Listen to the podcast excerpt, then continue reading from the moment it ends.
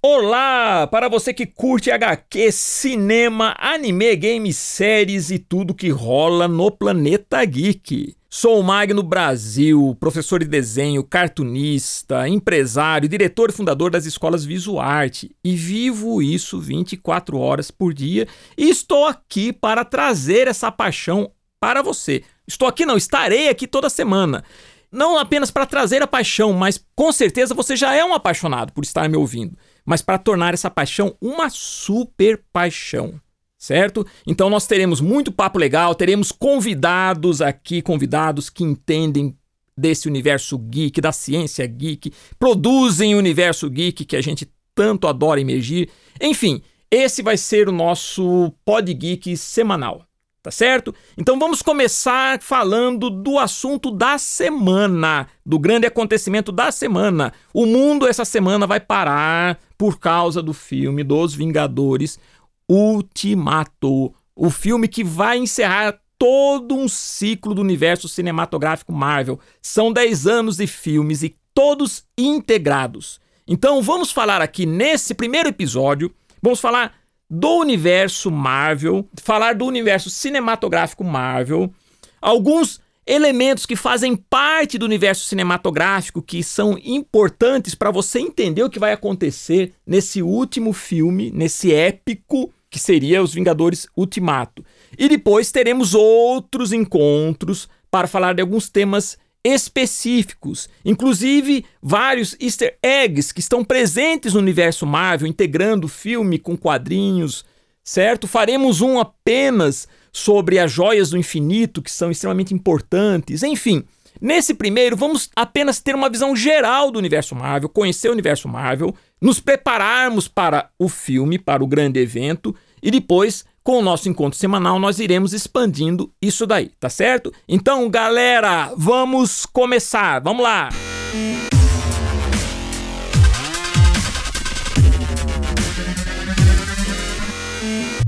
E o que é esse universo cinematográfico Marvel? Porque, pessoal, para a gente falar sobre esse filme, nós temos que analisar todos os filmes que já foram feitos e o que eles representam, para que a gente consiga analisar é, meticulosamente tudo que já aconteceu, temos que voltar mais ainda no tempo. No universo Marvel, que começa lá atrás. Vamos lá, hein, pessoal? Vamos voltar no tempo.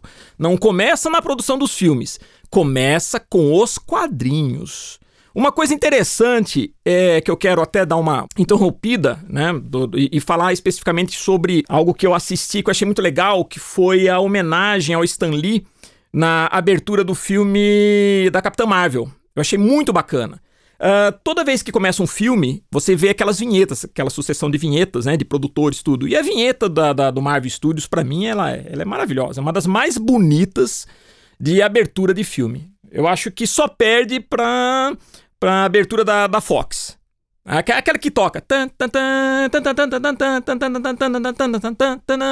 Então eu acho que o da Marvel, pra mim, depois dessa, é a mais mais bonita. E, e, e, essa vinheta da Marvel ela foi sofrendo algumas variações. No começo aparecia apenas uh, as páginas de quadrinhos, né? Assim, muito rápida. E, e, eu que gosto de quadrinhos Marvel e cresci lendo os quadrinhos clássicos, viu, pessoal? Desenhados pelos Jack Kirby, Steve Ditko. Então a gente consegue identificar durante esse processo os traços desses artistas. Então aquilo é, é, é maravilhoso. E depois houve uma atualização. Quando o universo cinematográfico já estava mais abrangente, eles começaram a colocar imagens dos filmes e dos personagens. Então eles misturavam, começaram a misturar as imagens dos desenhos com o dos atores. É um negócio incrível, arrepia. Quando você está lá pronto, né, naquela sala, com aquela tela imensa, aguardando o filme começar e entra aquela vinheta. Olha, vou ser franco, pessoal. Só essa vinheta já vale o espetáculo. Então, tá aqui a minha, a minha observação, não sei se vocês concordam, né? Mas, enfim, por que, que eu abri esse, esse parênteses, né? É, porque eu vi, a, a, quando fui assistir o filme da, da Capitão Marvel, claro, já estava preparado pra vinheta. Galera, o que é aquilo? Aquela homenagem ao Stan Lee, meu! Aquilo é fantástico. Eu, eu simplesmente. É, é, é incrível. É, não, não tem como descrever a sensação de você ver aquela homenagem. De repente apareceram cenas do Stan Lee, as cenas que, que ele fez nos, no, no, nos filmes da Marvel. Olha, foi, foi maravilhoso. Sinceramente, só aquilo já rendeu o aplauso, né? Eu bati palma, eu acho que até você. Vou, vou, vou faltar um pouco com a modéstia aqui, eu acho que acabei puxando o aplauso, né? Mas enfim, fantástico. Uh, uh, esse filme da Capitã Marvel precisava antes desse do, dos Vingadores, porque ela vai ser um elemento chave importante para a conclusão da, da, saga dos Vingadores, né? No, no Ultimato. Mas enfim, fazer uma conclusão aqui sobre essa vinheta. É que é o seguinte, uh, apesar da beleza dela, tudo do Stan Lee e tal, é, existe uma coisa muito interessante, tem gente, as pessoas que gostam da Marvel, tudo, né? E, e, e que eu já vi no Stan Lee, é, sabem que ele é muito importante na Marvel. Inclusive, ele é um dos grandes criadores da Marvel. Mas muita gente acha que o Stan Lee foi o cara que fundou a Marvel, que ele era o dono da Marvel e que ele é o cara que criou todos os personagens da Marvel. Não é bem assim. Apesar de ele ter uma importância muito grande e ele ser a imagem da Marvel, o cara que representa a Marvel, a, Marvel era, era conhecida né, como a Casa das Ideias. E ela foi fundada por um judeu nova-iorquino chamado Martin Goodman, na época de ouro das histórias em quadrinhos americanas, quando surgiram os, os grandes super-heróis, né? Uh, o primeiro super-herói realmente foi o Superman, tá? E abriu assim. E abriu esse, esse, esse, esse, esse conceito, né, que depois passou a ser explorado por outras editoras, as quais uma delas era do Marty Goodman. E o Stan Lee, ele era o publisher da, da, da Marvel. Ele começou trabalhando na Timely Comics, que era o nome da Marvel antes de se tornar Marvel. Ele devia ter uns 17 anos, começou a trabalhar basicamente como assistente e depois assumiu o cargo de redator, conheceu lá os grandes artistas, dos quais um dos grandes mestres da Marvel, que era o Jack Kirby, que inclusive é o criador do, do Capitão América, que o Stan Lee não criou o Capitão América, quem criou foi o Jack Kirby e o Joe Simon. E vocês sabiam que isso também deu um problema uma vez? Parece que quando o filme do Capitão América foi lançado, Stan Lee estava dando autógrafo, assinando, né? E, e alguns fãs mais, assim, aquele pessoal mais radical, que tem pessoas que acham que, que falta um pouco de homenagens a esses outros grandes criadores, de repente reclamaram, pô, mas ele tá lá assinando tal, mas quem criou foi o Jack Kirby, o Joe Simon, que negócio é esse tal. Mas é, é o seguinte, pessoal, uh, no ambiente corporativo, né, sempre tem aquele que representa a empresa. É como o Steve Jobs na Apple, por exemplo. Steve Jobs, ele não, não é o cara que criava, ele tinha vários engenheiros, ele tinha as ideias né? Ele tinha um, um, um, engenheiro chamado Steve Wozniak, que foi o cara que projetava que projetou o, o, o, primeiro Macintosh e tal. Mas enfim, mas essas pessoas elas assumem a imagem corporativa por uma série de fatores. No caso do Stan Lee, o que, que acontece com o Stan Lee? Ele sempre foi muito comunicativo.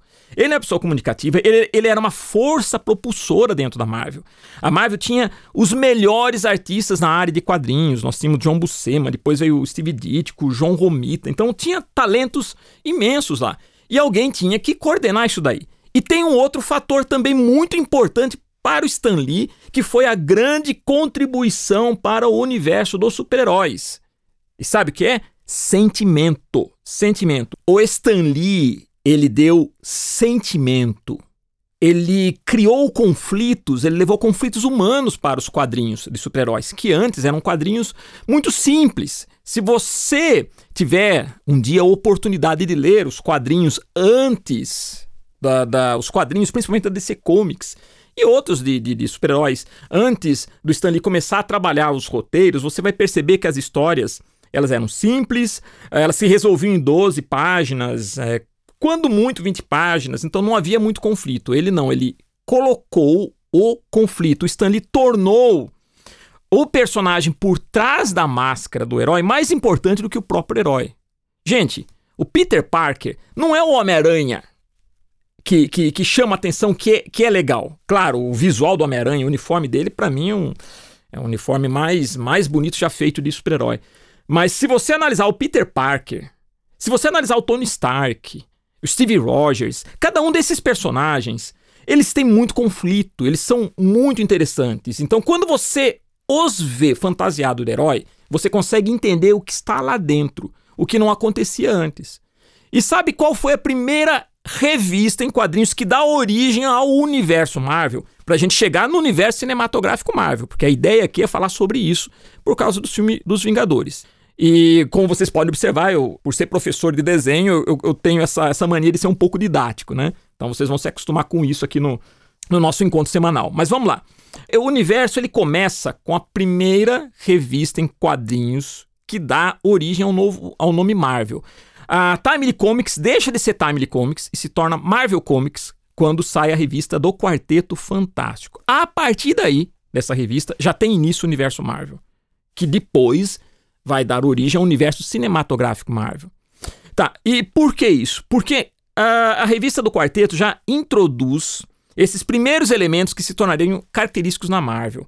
Que é, lógico, a questão do conflito entre os personagens, a questão de o superpoder ou poder não ser muitas vezes uma benção, mas uma maldição, cria conflitos.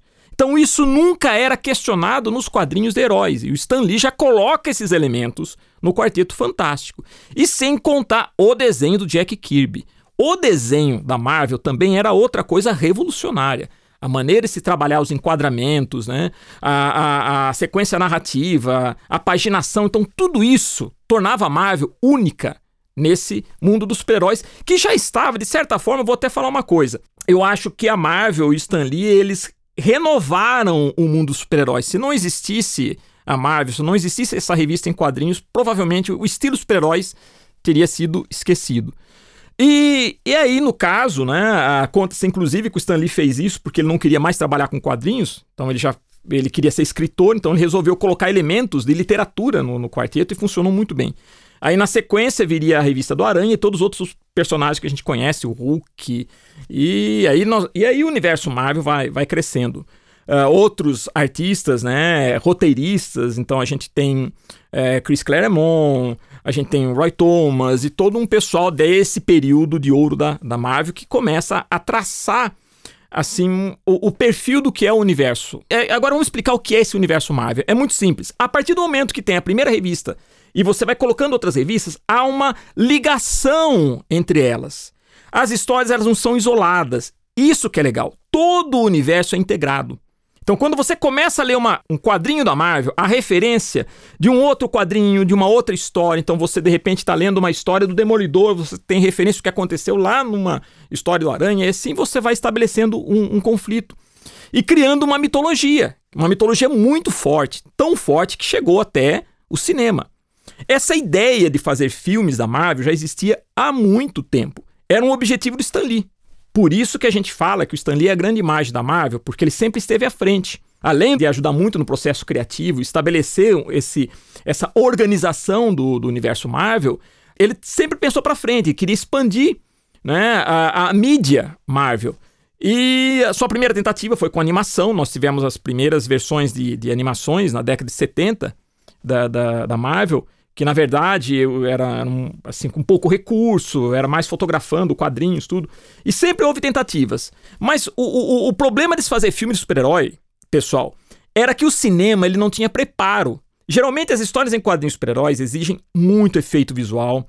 Os personagens voam, tem muito raio, muita paisagem, tem é, imagens do universo, de planetas. Então, o cinema não tinha tecnologia ainda para se fazer isso. E toda tentativa de, de filme sempre ficava uma coisa meio trash. Claro que sempre foi feito filme super-herói, mas era aquela coisa absurda de você ver o personagem voando suspendido por, por, por linhas, por cordas. Então, o que, que acontece? Uh, era muito difícil, mas o Stan Lee ele sempre insistia nisso.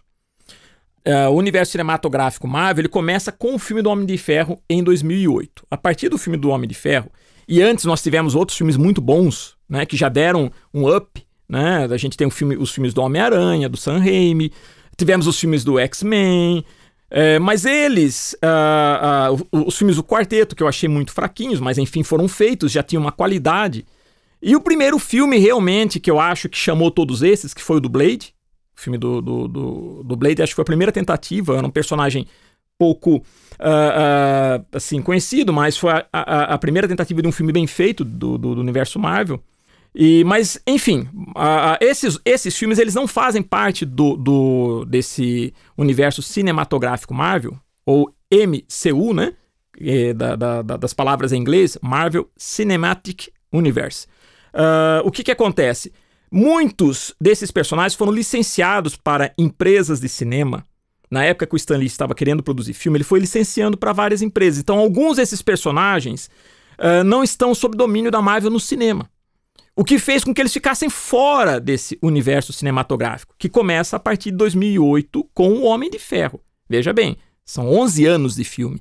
E cada um deles integra com o próximo filme. Uh, então a gente, por isso que muitas pessoas perguntam para mim, poxa vida, né, Magno? Nossa, é por que o quarteto não está aí na, na, na nesses filmes, né? Por que não a gente não tem referência uh, do X-Men? Não seria legal o Wolverine estar tá lá, tal? Sim, pessoal, seria tanto que nos quadrinhos eles fazem parte. Né? Nos quadrinhos eles estão integrados. Né? O Reed Richards, do quarteto, fez uma falta muito grande no Guerra Civil, porque ele tem uma presença importantíssima no Guerra Civil em quadrinhos. Mas acontece que esses personagens estavam fora da, da, da, da, da Marvel Studios por causa de contratos de licenciamento. Eles conseguiram trazer o Homem-Aranha, fecharam um, um acordo com a Sony que não foi fácil, para poder inserir o Homem-Aranha, que o Homem-Aranha é o símbolo da Marvel como personagem, né? Mas infelizmente com os outros não, não, não tinha como. Talvez mude agora, porque a, a, Disney, que é dona da Marvel, comprou a Fox, que tem os direitos de produção dos personagens, como o Deadpool, como o Quarteto, como é, o X-Men. Então, talvez agora, encerrando essa primeira etapa, com a, com a conclusão do, dos Vingadores Ultimato, que o que, de repente, o que pode vir a seguir incorpore esses personagens. Bem, pessoal, então vamos falar especificamente do universo cinematográfico Marvel para que a gente conclua aqui esse nosso papo semanal referente ao Ultimato. Com certeza nós teremos aqui um papo muito bacana semana que vem, porque eu vou assistir Vingadores Ultimato, já tenho aqui meu assento reservado e farei o possível para não soltar spoilers, mas vamos lá. Uh, quais são os filmes do universo cinematográfico Marvel? Nós temos o Homem de Ferro, Incrível Hulk, Homem de Ferro 2, Thor, Capitão América. É, depois nós temos o Vingadores, Homem de Ferro 3, o Thor, Mundo Sombrio, Capitão América, Soldado Invernal, Guardiões da Galáxia. Guardiões da Galáxia é muito interessante porque era uma linha de personagens da Marvel que não era tão é, popular quanto esses outros. E a Marvel apostou e conseguiu com personagens assim que faziam parte de uma segunda linha é, é, conseguiu despertar atenção e colocá-los de uma maneira ativa dentro desse universo cinematográfico. Né? Nós temos os Vingadores Era de Ultron, o Homem-Formiga também, que era um personagem também de uma segunda linha e que de repente é, foi, foi colocado no universo cinematográfico e criou inclusive muitos fãs. Né? Nós temos o Capitão América Guerra Civil, o Doutor Estranho. O Doutor Estranho é o personagem que foi desenhado pelo mesmo artista que criou o desenho do Homem-Aranha, que é o Steve Ditko. É, temos o Guardiões da Galáxia, volume 2. Depois nós temos o Homem-Aranha de Volta ao Lar, que é a participação, um filme do Homem-Aranha no universo cinematográfico Marvel, né, com o um acordo que a Marvel fez com a Sony. Depois temos o Thor Ragnarok, o Pantera Negra, fantástico também. Olha que bacana, foi um filme assim que é, foi muito importante até pela questão do, do, do ativismo, né? Você ter um filme é, feito por, por atores, por produtores, técnicos e atores negros, lindo filme. Nós temos o Vingadores Guerra Infinita e temos Homem-Formiga e a Vespa. Tivemos a Capitã Marvel, que foi muito importante para dar sequência agora no Ultimato. Olha quanto filme, pessoal, são 11 anos de filme. Olha, pessoal, é tanta referência, tanta coisa que realmente eu recomendo que façam a maratona. Eu mesmo maratonei. Eu mesmo maratonei. E, e é assim, para você, se você quiser fazer uma maratona, e nós vamos deixar na descrição aqui desse episódio a relação.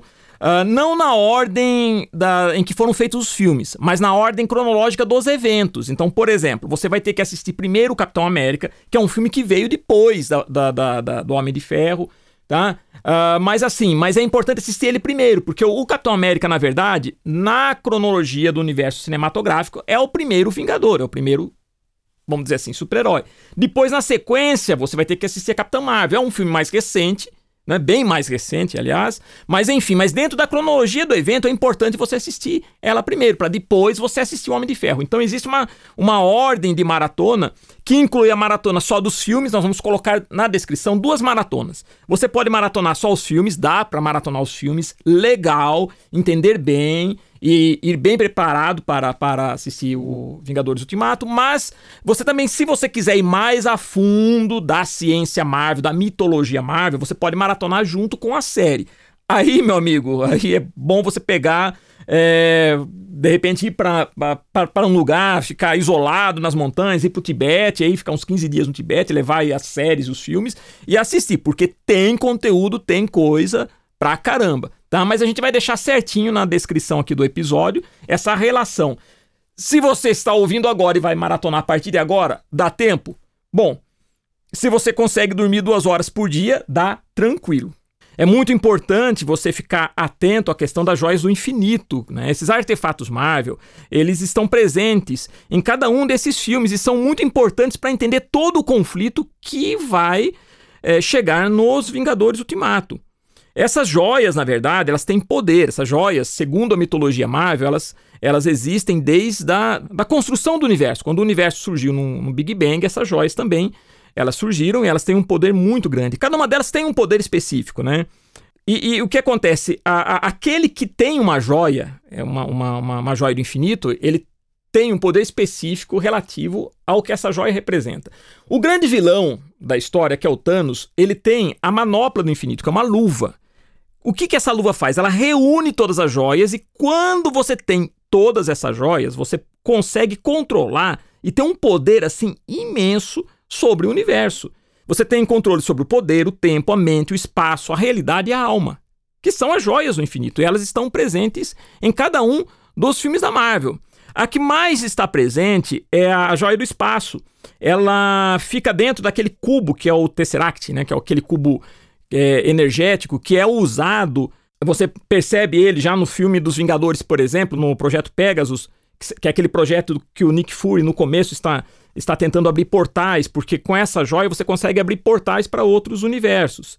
Né? E aí você vai observando como cada uma delas vai, vai sendo importante no universo. No caso do Doutor Estranho, por exemplo, o Doutor Estranho ele tem a, a, a joia do tempo, que está dentro daquele medalhão que é o olho de Agamotto. Então, qual que é o lance do Thanos? O lance do Thanos é muito simples. Ele tem que pegar essas seis joias e simplesmente ele quer equilibrar o universo. Sabe como? Simplesmente destruindo metade do universo. Bom, é simples, né? Você equilibrar o universo é muito simples na cabeça do Thanos, é só destruir a metade que a outra se vira. Então é basicamente isso. E ele é um personagem, é um titã, um personagem assim fantástico. Então, desde o primeiro filme do, do, do Homem de Ferro, e conforme você vai evoluindo, essas joias vão se fazendo, vão se tornando presentes e você vai ficando atento a cada uma delas, né? Por exemplo, a, a, a joia da mente, ela ela é usada para criar o Visão, está com o Visão. É, o Tony Stark utiliza para criar o Ultron, que depois é, cria o Visão, e aí você tem um personagem inteiro que depende de uma joia. Então, no decorrer desse. Da, da, no decorrer dos filmes, você vai vendo uma relação e vai participando desse conflito. Enfim, é, o conflito ele chega num ponto que alguns personagens são assim, a, a, gente percebe no, no final do, do, do, Guerra Infinita que uma parte desses personagens da Marvel, desses heróis, eles realmente morrem. Tudo indica que realmente morreram. Então a gente percebe Pantera Negra, Feiticeira Escarlate, o Visão, o Falcão Negro, uh, dos Guardiões, com exceção do, do, do, do Rocket, também são eliminados, né? O Doutor Estranho, o Homem-Aranha. Então tudo indica que esses personagens já eram. Tudo indica. E quem está vivo para, de repente, concluir a saga dos Vingadores. Hulk, Thor, Máquina de Combate, o Gavião Arqueiro, Homem de Ferro, Homem-Formiga e dos Guardiões nós temos o Rocket. E temos uma personagem muito importante que é a Capitã Marvel. A gente, no final da, da do, do, do, filme Guerra Infinita, você vê que o, o nas cenas pós, de pós-créditos, né? Você vê o Nick Fury mandando uma mensagem que a gente conclui que é para Capitã Marvel, porque no filme da Capitã Marvel, ela pega o pager dele e configura o pager pra, para que ele tenha condições de chamá-la. E a Capitã Marvel, ela tem um poder muito grande, porque o poder dela também veio da joia do Tesseract. Então o que acontece? Uh, talvez na conclusão da, da, desse, desse épico, a, a Capitã Marvel acaba, acabe sendo uma figura muito importante. Então, assim, pessoal, uh, como eu estava falando para vocês, existem tantos elementos que é importante você é, que de repente é, já acompanhou os filmes, você que gosta do universo cinematográfico Marvel, é, mesmo assim é importante você assistir, fazer uma maratona para ir bem preparado e a gente vai, de repente, descobrir qual vai ser a, a, a conclusão desse, desse épico. Por que é um épico? É um filme de três horas de super-herói. Nunca foi feito um filme dessa, dessa proporção com vários personagens. Uma coisa interessante também no universo cinematográfico é que a gente percebe que desde o filme do, do Homem de Ferro já havia um gancho para o filme dos Vingadores. Até então nunca se tinha feito um filme com vários personagens juntos. E o que acontece? A gente estava na expectativa. E quando foi feito o filme dos Vingadores, foi fenomenal. E agora o, o, universo foi se expandindo, se expandindo, e vamos ver o que vai, vai acontecer, né? Então é isso, pessoal. Eu queria também falar uma coisa aqui, antes da gente encerrar esse nosso primeiro episódio, né, do nosso encontro semanal, que semana passada, embora não tenha muito a ver com o universo Marvel, mas tem a ver, faleceu o Kazuo Koike, que foi Kazuo Koike, na verdade, que foi o criador de um mangá chamado Lobo Solitário, muito um mangá assim que é muito, que é fantástico, muito conhecido para quem curte mangá. E também um outro foi o Crying Freeman. Esse, esses, esses, esses dois mangás eles chegaram a ser publicados aqui no Brasil por algumas editoras, é, assim, como a Cedibra, Nova Sampa, editoras que de repente não existem mais. E a Panini chegou a publicar a obra completa do Lobo Solitário. Mas por que eu estou falando isso? Porque nós também iremos conversar bastante aqui sobre mangá, anime. E é importante porque o Kazuo, ele também chegou a ser roteirista da revista do Hulk na versão mangá. Olha que interessante, né? Então, de certa forma, também tem uma relação com o, o mundo Marvel. Outra, outra curiosidade que eu quero deixar aqui também, antes de encerrar, é que o universo cinematográfico Marvel, ele, apesar dele, dele seguir um pouco o universo dos quadrinhos, há, sua, há uma diferença, lógico, há uma adaptação. Ele criou também uma, um, um universo próprio e personagens como o agente Phil Coulson, que ficou tão assim é, tão conhecido que foi ressuscitado para fazer a série Agentes da Shield, que na verdade ele não existe no, nos quadrinhos, ele passa a existir no universo cinematográfico e depois ele, de repente, é um personagem que acaba tendo tanta expressividade que, que acaba fazendo parte do, do, do, do universo na série e depois foi para os quadrinhos. Então é interessante isso, né? Então, pessoal, uh, eu acho que deu pra gente ter uma, uma noção legal do que é esse, esse mundo Marvel. Né? Da, da, uh, eu acho que a gente, é, cada vez que a gente estuda profundamente, analisa esse universo, a gente vai descobrindo mais elementos. Existem outros personagens fantásticos que eu acho que vão ser explorados daqui para frente. É importante a gente entender que com esse filme do Ultimato, a gente vai perceber que uma nova cronologia vai começar nas telas do cinema. Ainda não temos certeza do que vai ser feito. Provavelmente outros personagens como Galactus vão surgir. É, nós já percebemos no, no filme da Capitã Marvel a referência aos Kree e os Skrulls, que são duas raças muito importantes no universo Marvel também, tá? Então nós já começamos a ver a guerra entre as duas raças, que são muito importantes e uma força motriz para muitas histórias nos quadrinhos, e já está sendo explorada no universo cinematográfico. Então acredito que a partir de agora nós teremos mais elementos. Eu acredito até que essa fusão empresarial da Disney ter comprado a Fox vai fazer com que mais para frente a gente é, consiga realmente integrar quase todos os personagens da HQ nesse mundo cinematográfico. Aqui, lógico, eu falei mais sobre os filmes, tem também as séries. Tá? É interessante notar que as séries da Marvel elas também fazem referência ao que acontece nos filmes. Então é muita coisa que rola, pessoal, é muita coisa. Enfim, é isso daí, pessoal. A gente se encontra na próxima semana. Vamos comentar na próxima semana o que aconteceu realmente. É, faria o possível para não soltar spoilers, embora eu acho que seja um pouco difícil. Então já fica avisado quem quiser acompanhar aqui o nosso papo. Então, para você que curte esse universo, gostou do nosso primeiro episódio, convido você a continuar acompanhando a gente no próximo episódio e deixo aqui a minha mensagem, minha grande mensagem, que é o seguinte: seja sempre um herói. Então, que a força esteja com você. Até a próxima, pessoal. Muito obrigado e vamos em frente.